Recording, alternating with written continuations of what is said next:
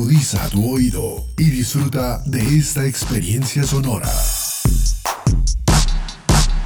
Este es un podcast Unal Radio.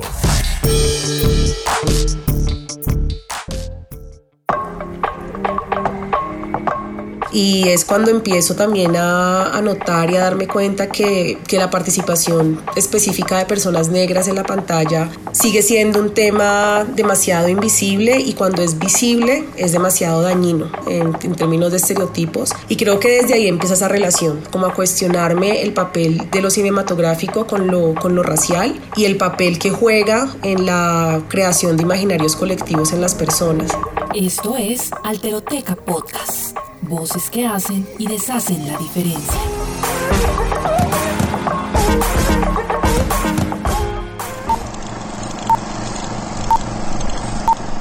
Entre escena, aparece una secuencia de imágenes que va pasando de forma rápida y sucesiva. Los negativos sobre el proyector se mueven sin descanso, ansiosos por contar una historia. Quizá melancólica, quizá escalofriante, quizá graciosa, pero siempre emocionante.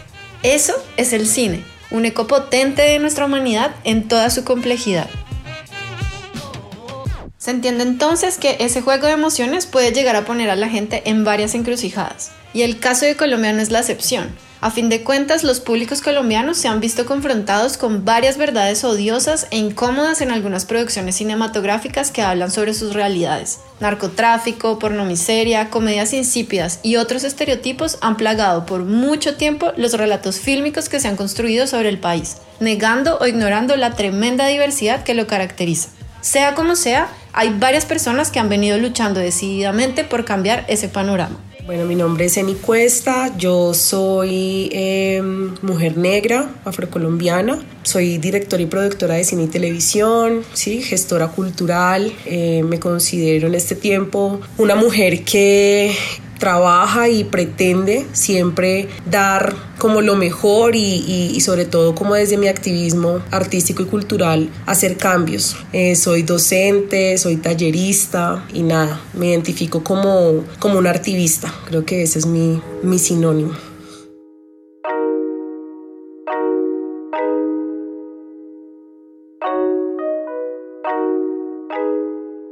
Artivismo ese camino en el que los quehaceres artísticos se ubican como el motor primordial de diversas luchas y resistencias. Una opción de vida que le ha permitido a Jenny, entre muchas otras cosas, hacerse preguntas. Y de las difíciles. Ella, que se ha movido durante mucho tiempo en el oficio de imaginar y producir películas, no ha perdido oportunidad de llevar todas sus inquietudes a esa enorme escena que existe delante y detrás de la pantalla grande.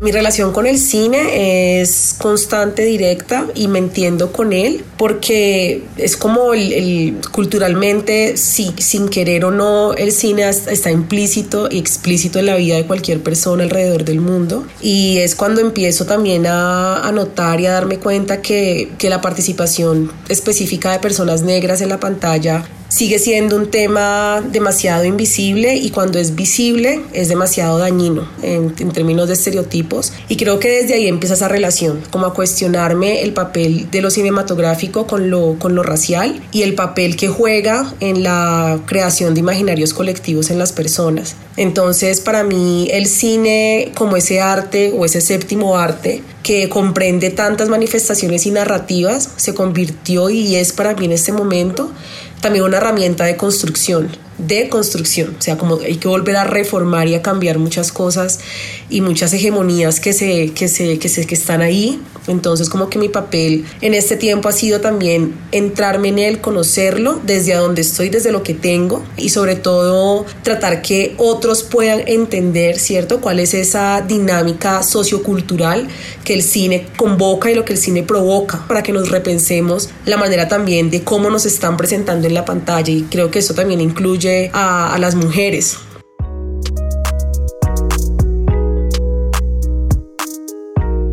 Entonces desde ahí empieza un conflicto, no sentirme representada, uno, desde la pantalla, porque evidentemente uno no veía personas negras y si veía personas negras no estaban representadas de una manera digna, no había dignificación en sus personajes. Y otro, cuando entro a la academia, específicamente aquí en Colombia, darme cuenta que no existen o no existían referentes eh, cinematográficos o personas negras. Entonces eso es otro choque y es donde no te encuentras y donde no te hallas. Otra cosa son las narrativas que se cuentan de personas negras contadas desde una visión de personas blanco-mestizas. Eso se vuelve otro desafío y, otras, y otra visión que nunca te vas a sentir identificada porque es contada desde otras voces que son externas. Otro desafío es encontrarte que cuando ves historia del arte, cuando ves historia del cine, no encuentras que te hablen de un cine visto desde, desde una visión negra. Entonces, si, si ves esa dimensión, esas, todas esas dimensiones que, que, que nombro, ahí hay ya todos los parámetros existentes para que no te sientas identificada, ¿cierto? O representada o, encuentres puntos en común. Entonces, creo que en todas esas esferas o en, en esos vacíos que comento, en todos esos está esa falta de representación afro.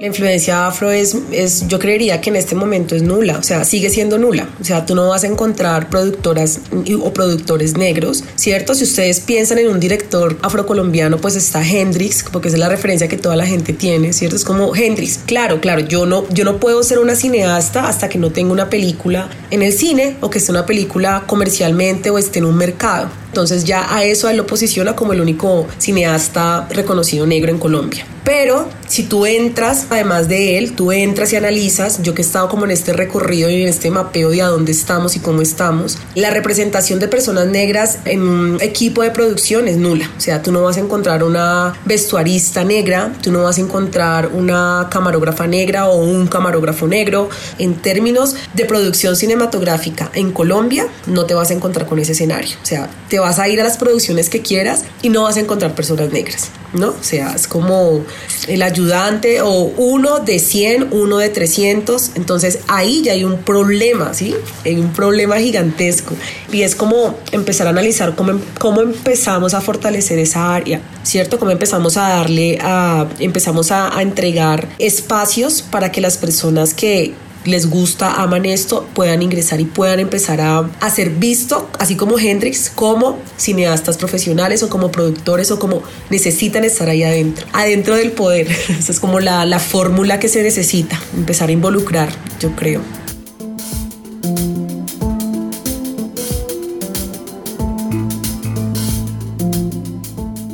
Sí, sabemos que suena trágica la cosa y todo, pero lo cierto es que esa es la realidad del asunto. Hay un problema estructural de exclusión de las negritudes en la industria cinematográfica, y eso empieza incluso desde las mismísimas aulas de la academia. Para Jenny, las escuelas de cine han constituido un campo de batalla, un territorio inhóspito que constantemente se empeña en repetirle a muchas personas negras y afro que ese simplemente no es un lugar para ellas.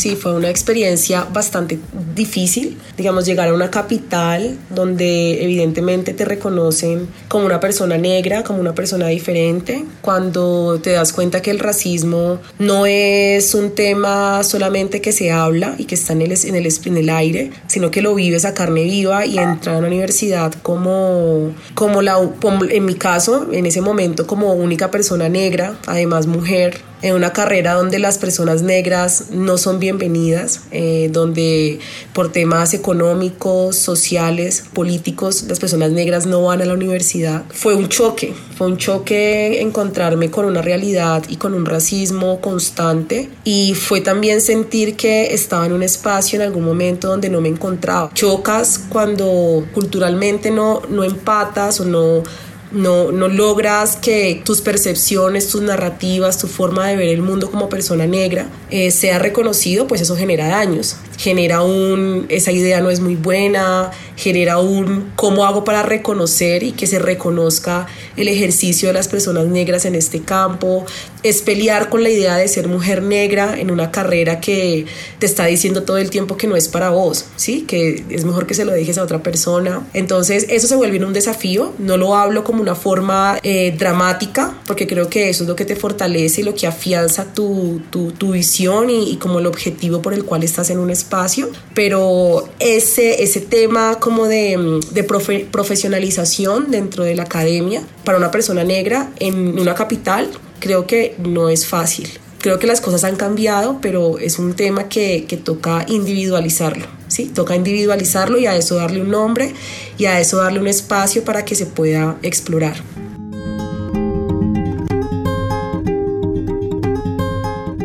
Denso, ¿no?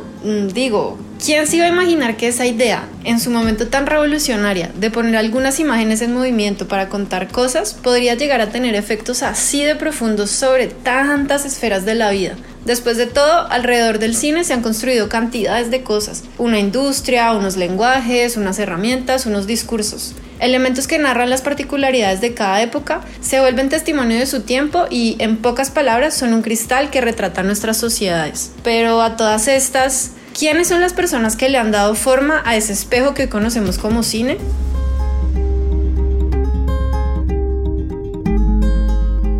Bueno, los que tienen poder de representar son las personas que en este momento, uno, pues han tenido el tema de educación, dos, personas que tienen el poder económico y tres, generalmente personas que son racistas. Esas personas tienen el poder. Entonces yo tuve una conversación, de hecho, con una productora colombiana muy importante y ella, de hecho, mencionaba eso. Ella decía, yo tengo el poder de hacer películas, yo sé cómo conseguir los recursos, yo hablo desde lo, desde lo afro, entonces cuento y hablo de documentales y, y, muestro mi visión y la visión del director, pero nunca me decía ella, conociéndote a ti, me doy cuenta en el error que estábamos y es que desde ese poder nunca había una visión realmente afro. Y yo le decía a ella de manera cruda porque siento que eso hay que hablarlo. Y le decía, y muchas veces con la visión de personas en un equipo de producción racistas. Que entonces ese plano, eso que se está contando, aunque sea algo importante, va a seguir siendo estigmatizado y va a seguir siendo representado de la, de la peor manera. O sea, a veces el racismo está tan implícito que a veces ni cuenta se dan que, que ahí está y que hay, un, que hay un problema de fondo. Cuando yo como persona racista trato de representar aquello que odio. Entonces lo que hago es a eso darle una exotizarlo para entregarle al público lo que yo siento que quieren ver, ¿no? Entonces los que tienen el poder lastimosamente muchas veces son personas racistas.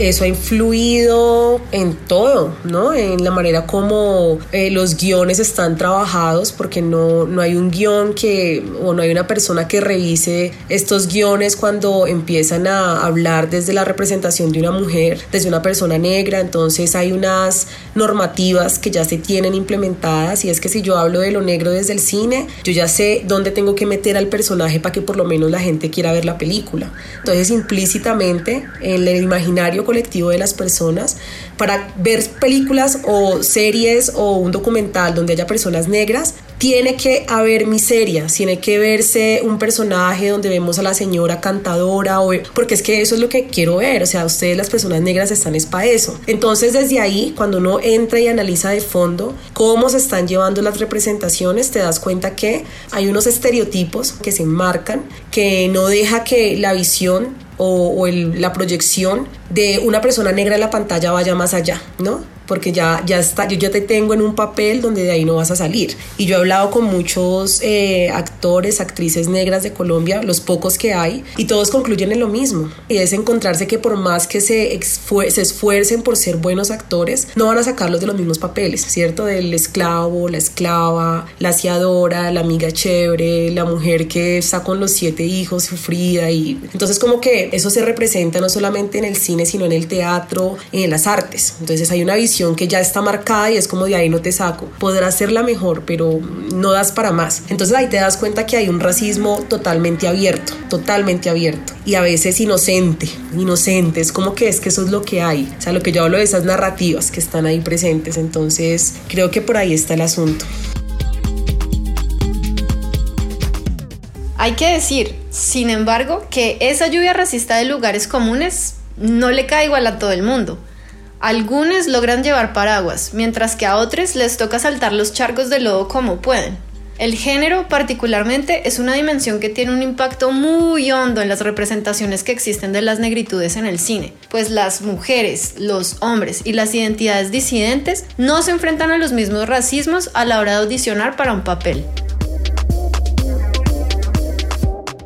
Bueno, si uno como que hace un análisis, un recorrido por las películas colombianas y entras a ver el papel que las mujeres negras hacen en esas, en esas películas, no vas a encontrarte con nada diferente. Sí, o sea, creo que no tengo ni siquiera que responder, solamente es que ustedes empiecen a analizar, o sea, nada más ustedes ahí donde están, recuerden películas colombianas y personas negras en pantalla. O sea, solamente dejo esto ahí para el espectador como un ejercicio práctico y ya esa respuesta creo que cada uno se la puede dar. ¿Cómo, cómo ven ustedes a las mujeres representadas en el cine? ¿Cierto? A las mujeres negras. ¿Cómo las ven? O sea, ya con eso interior, ustedes se van a dar cuenta cómo estamos, en qué papel estamos. Es triste, es frustrante encontrarte con, con ese, esa, esa necesidad ¿no? constante de reforzar que la mujer negra no es más que una cosita que está ahí, ¿no? O sea, si no la hipersexualizo, habla de cierta manera, es la chévere, la que me ayudó a hacer el aseo, es la que, cierto, la vi sufrida, es la esposa del duro, pero entonces ella está ahí callada, ella no estudia, ella no trabaja, ¿no? Entonces lo que hacen es seguir reforzando una cantidad de imaginarios que, que a la final siguen dañándonos, ¿sí? O sea, nos dañan desde, desde el fondo. Entonces, quiero, que dejo ese ejercicio personal para todos los que están escuchando y es que se respondan a sí mismos, ¿no? ¿Cómo ven a las mujeres negras en la pantalla, en el cine colombiano y en la televisión? En Colombia puede decirse que solo a partir de la última década que el cine negro y afro ha tomado alto vuelo y visibilidad. Poco a poco, películas como El vuelco del cangrejo de Oscar Ruiz, La sociedad del semáforo de Rubén Mendoza y La playa de sed de Juan Andrés Arango, solo por mencionar algunas, han tratado de alejarse de muchos imaginarios étnico-raciales mal fundados en el cine colombiano. Estas y otras historias afines han procurado contar a los pueblos negros y afro desde la riqueza de sus diversidades y la dignidad de sus luchas. Sin embargo, todas esas historias han sido narradas por hombres blanco mestizos, y Jenny tiene clarísimo que ellos no son los únicos que las pueden o las deben contar.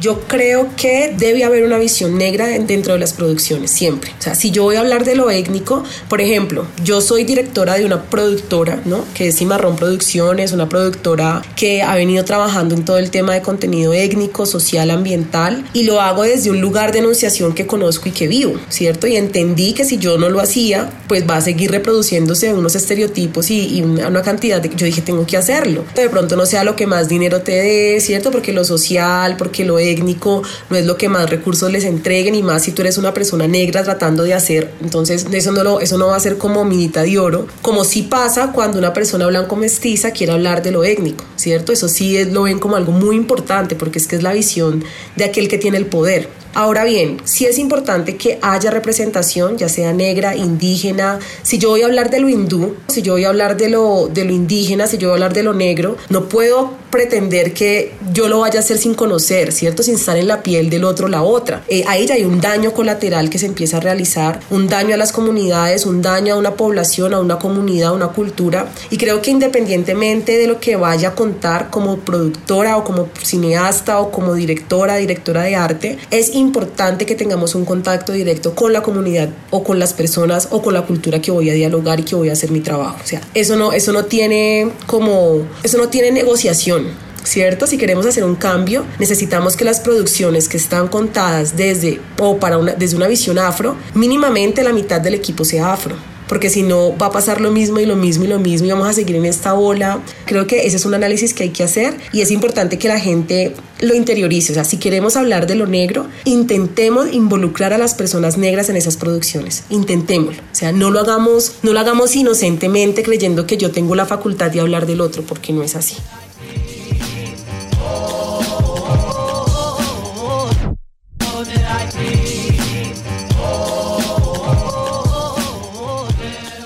Realmente como ser conscientes. O sea, a eso toca ponerle números, toca ponerle estadística, toca hacerlo, ¿sí? Eso es lo que, lo que hablaba de las producciones cinematográficas. Si yo estoy haciendo una producción cinematográfica, caramba, yo no puedo pensarme que yo voy a hablar de, una, de un tema étnico sin que hayan personas étnicas en el equipo. O sea, hagamos un conteo. Somos 50 en el equipo de producción mostrando una comunidad negra. Venga, por lo menos mandemos a, dejo 50 un porcentaje del 30.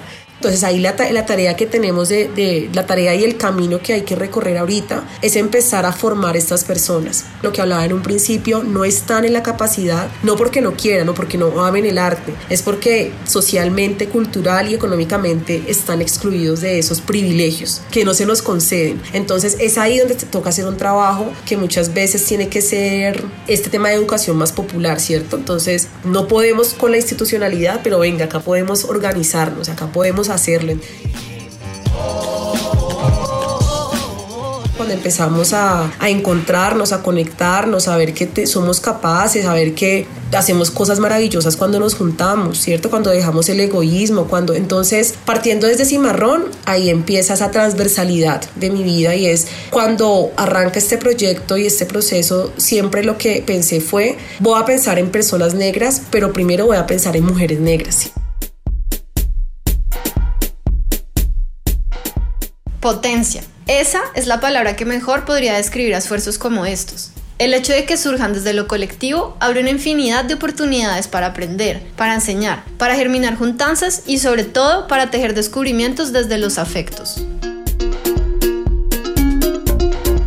La innovación está cuando tú logras pensarte el cine y la realización desde otra mirada y es no solamente yo estoy para realizar, sino que yo estoy para dialogar culturalmente con otros. Yo estoy para que este proceso cinematográfico tenga detrás una gestión y un proceso que acompañe otro tipo de iniciativas. ¿No? Entonces, eso, eso lo que me ha permitido a mí es poder trabajar desde el tema de laboratorios, de formación.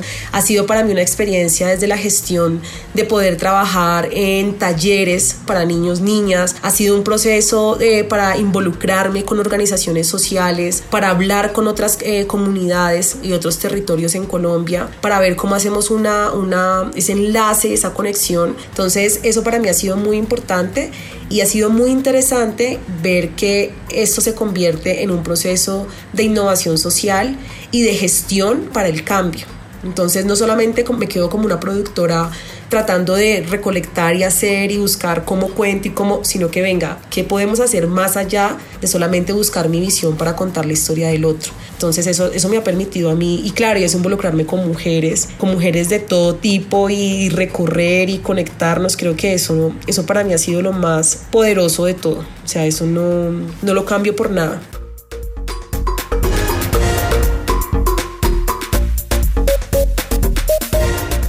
Preguntar para encontrarse y luego, claro, para involucrarse. Esa es la apuesta fundamental de Jenny, una mujer que siempre ha persistido en cuestionarlo todo. Su labor como cineasta, de hecho, pasa también por allí, por construir a través de la pregunta rutas posibles que permitan transformar todas las dinámicas racistas, clasistas y violentas que se ponen en juego en el intrincado mundo de la representación audiovisual. Y eso, no sobra decirlo, es algo en lo que todos podemos contribuir, ya sea consumiendo producciones que cuenten relatos distintos acerca de las negritudes y las afrodescendencias, o apoyando a las personas que las realizan, o preguntándose seriamente, ¿qué es lo que estamos viendo en el cine? Ahí, diría Cantinflas, es donde está el detalle. Temporada 3, capítulo 6, final de temporada. Corte. Nos pueden encontrar como Alteroteca Podcast en todas las redes sociales y plataformas de podcast o contactarnos a través de nuestro correo electrónico alterotecapodcast.gmail.com. En este episodio les acompañó Ana María Ospina. La mezcla corrió por cuenta de Edgar Huasca. Esta temporada fue grabada en coproducción con Unal Radio. Las opiniones aquí expresadas son de entera responsabilidad de sus autores y solo comprometen a los realizadores de este podcast. No representan necesariamente el pensamiento de la UN Radio ni la posición oficial de la universidad. Este y otros podcasts en nuestro sitio web podcastunradio.unal.edu.co. Universidad Nacional de Colombia, proyecto cultural, científico y colectivo de nación.